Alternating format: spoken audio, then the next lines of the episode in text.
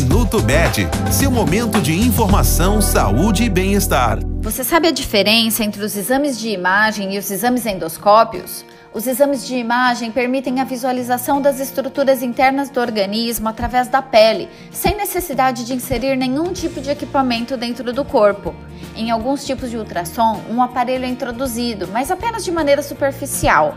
Já os exames endoscópios são aqueles que inserem uma pequena câmera no interior do corpo a fim de fazer fotografias reais dos órgãos.